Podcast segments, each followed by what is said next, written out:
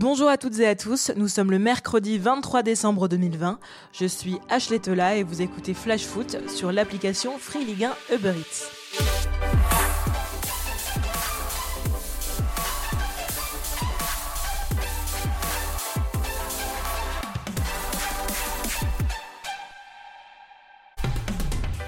Je suis fatigué, j'en ai assez d'être. Depuis le 24 juillet dernier, jusqu'à 35 matchs joués une finale de la Coupe de France. Entre le championnat, les Coupes d'Europe et les matchs internationaux, nos talents de Ligue 1 ont été mis à rude épreuve pour cette fin d'année qui semble interminable. Ajoutez à cela l'épidémie de Covid et les blessures et vous obtenez un dernier trimestre qui a lessivé les corps et les têtes. Mais nous voici arrivés à ce moment tant attendu, ce dernier match, celui qui symboliquement vient clôturer 2020. Alors pour commencer, on va déjà essayer de profiter et d'apprécier le moment. Une semaine de break avant le retour à l'entraînement en début de semaine prochaine pour la plupart des clubs de l'élite. Et depuis le mois d'août, la Ligue 1 vit au rythme de la crise sanitaire. En raison des cas de coronavirus, de nombreux matchs ont été reportés et ont imposé un rythme effréné aux organismes. Début décembre, on comptait déjà 63 cas de Covid parmi les joueurs. Les discours demeurent inchangés au fil des semaines. On entend les entraîneurs se plaindre, les joueurs se plaindre et même les supporters se plaindre.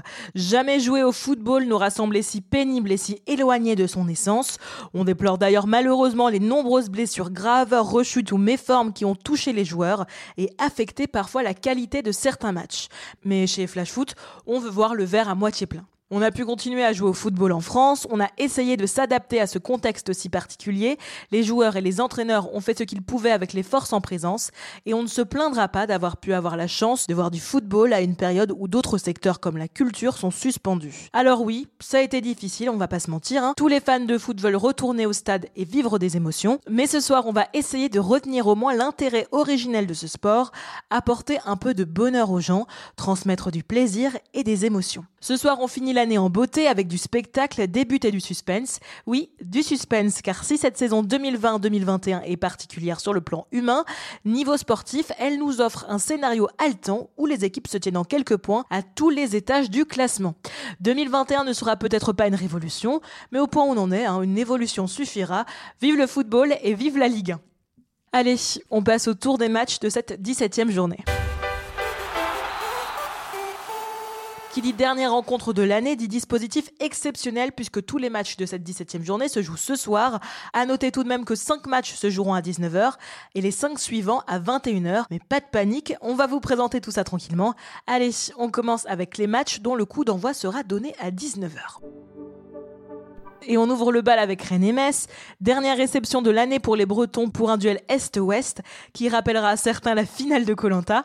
On espère juste qu'il y aura moins de poteaux à l'arrivée. Les Rennais restent sur une série encourageante de trois victoires consécutives et auront à cœur de finir en beauté alors que les Messins vont se présenter très diminués au Roison Park comme je vous en parlais hier. Une rencontre qui prendrait presque des allures de course à l'Europe. Ok, vous allez dire que je m'emballe, mais aujourd'hui le Racing Club de Lens est 8 avec 24 points à seulement 4 longueurs de l'OM qui pointe à la 4 place.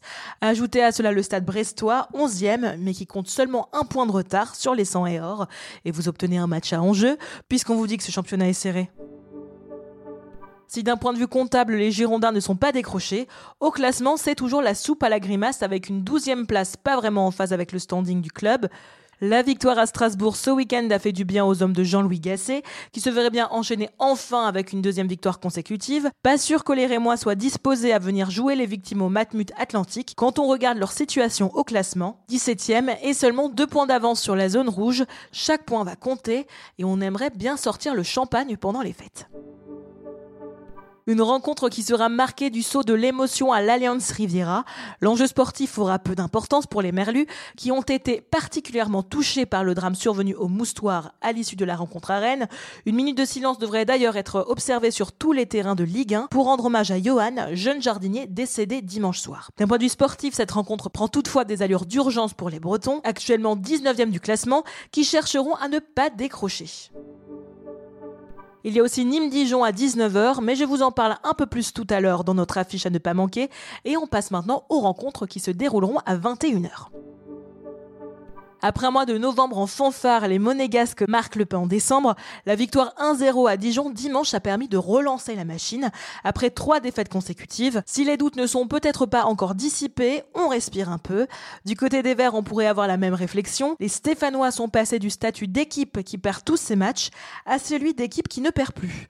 Leur série incroyable de 7 défaites consécutives débutées au mois de septembre a pris fin contre Lille le 29 novembre dernier. Depuis, c'est mieux, beaucoup matchs nuls, mais surtout une victoire à Bordeaux qui a donné de l'air. Les Verts voudront certainement capitaliser sur la confiance emmagasinée pour amener quelque chose de leur venue sur le rocher. Je vous en parler lundi. Les Olympiens nourrissent des regrets après leur match nul contre Reims à l'Orange Vélodrome ce week-end. Florian Thauvin, auteur de l'unique but marseillais de la rencontre, était apparu particulièrement dépité concernant le niveau de jeu affiché par son équipe. Beaucoup de choses ne vont pas, avait-il déclaré. Quatrième avec 28 points, mais surtout deux matchs en retard, qu'ils devront jouer en 2021. Les hommes d'André Villas-Boas ont toujours leur destin entre leurs mains s'ils veulent aller mettre la pression sur le trio de tête. Nul doute qu'ils auront à cœur de montrer un meilleur visage en plus de ramener une victoire du stade Raymond Coppa, mais les Marseillais le savent, le SCO ne se laissera pas faire avec des Angevins qui réalisent une très bonne première partie de saison et comme je vous le rappelais hier aussi, l'entraîneur Stéphane Moulin a confiance en ses hommes, on peut battre tout le monde. Réponse ce soir à 21h. Déplacement pas évident pour les dogs qui vont défier les pailladins dans leur antre de la Mosson ce soir. À noter tout de même que si les Montpelliérains sont à l'aise à l'extérieur ces dernières semaines, ils restent sur deux défaites consécutives contre le Paris Saint-Germain et Metz à domicile. Toujours privé de TJ Savanier et de Damien Le Talec, Michel Derzakarian pourra en revanche compter sur les retours de Pedro Mendes et Daniel Congré. Une bonne nouvelle pour le coach Hérolte qui envisage de reconduire sa défense à 5 qui s'était montré à son avantage lors du dernier match. Pas de changement à Lille qui doit encore se passer des services des blessés Renato Sanchez et Arojo et un seul objectif pourtant, la victoire afin de s'assurer de passer les fêtes sur le fauteuil de leader. Les Lyonnais ont atomisé Nice 4-1 à l'extérieur. On sait, les Lyonnais ont été irrésistibles avec un trio offensif en grande forme. On le sait aussi. Ils reçoivent Nantes avec la ferme intention de l'emporter. C'est une certitude. Mais vous vous demandez certainement quelle est la question du coup. Eh bien, il s'agit de parler du prochain coach des Canaries. Si le nom d'Antoine Camboiré avait filtré ces dernières heures, on n'en a jamais su plus sur les intentions de Canac, qui aurait pu être intéressé par la proposition. Entraîner son club formateur, ça aurait été un challenge séduisant pour l'entraîneur du Paris Saint-Germain, mais chez Flash Foot, il y a une rumeur qui nous plaisait plus que d'autres, et c'est désormais presque officiel. Et oui, depuis hier, c'est le nom de Raymond Domenech qui circulait du côté de la Beaujoire, et c'est donc chose faite, et on assistera donc au dernier match de Patrick Collot sur le banc nantais avant l'arrivée du Special Day. On a hâte de le voir entrer en fonction, il se passe toujours des choses quand l'ancien sélectionneur des Bleus est dans les parages, on sort le popcorn. 10 blessés, l'infirmerie déborde c'est certainement un record pour le club de la capitale. C'est une équipe du Paris Saint-Germain qui va prendre des allures d'expérimentation pour Thomas Tuchel ce soir.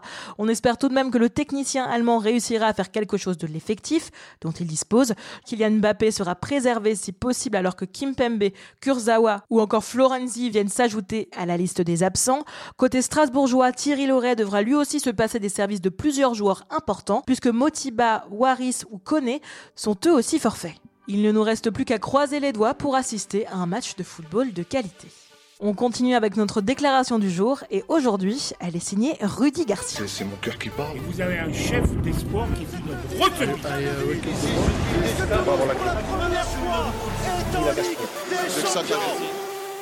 C'est une relation passionnée, donc euh, avec beaucoup de hauts et, et, parfois effectivement des échanges, mais euh, tant qu'il y a de la discussion, tout va bien. Prolongera ou prolongera pas. Rudy Garcia était l'invité hier de nos confrères de RMC et il est revenu dans l'émission Top of the Foot, son arrivée à l'OL et ses rapports avec Juninho, son directeur sportif.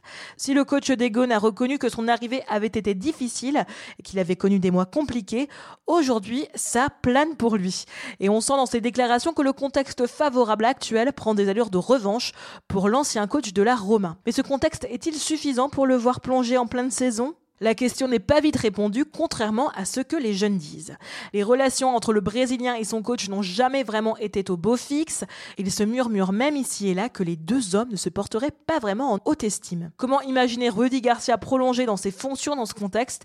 On se dit même qu'une qualification en Ligue des Champions ne viendra pas sauver la tête de l'entraîneur des Gaunes. Seul le titre de champion de France pourrait lui offrir un totem d'immunité, dix ans après avoir été sacré avec Lille. Alors, vous en pensez quoi? Rudy Garcia peut-il ramener l'Hexagone à Lyon et prolonger dans la foulée Réponse dans quelques mois. Allez, on passe à l'affiche à ne pas manquer et on a choisi pour vous Nîmes-Dijon. Chaque semaine dans Flash Foot, on vous conseille une affiche à ne pas manquer.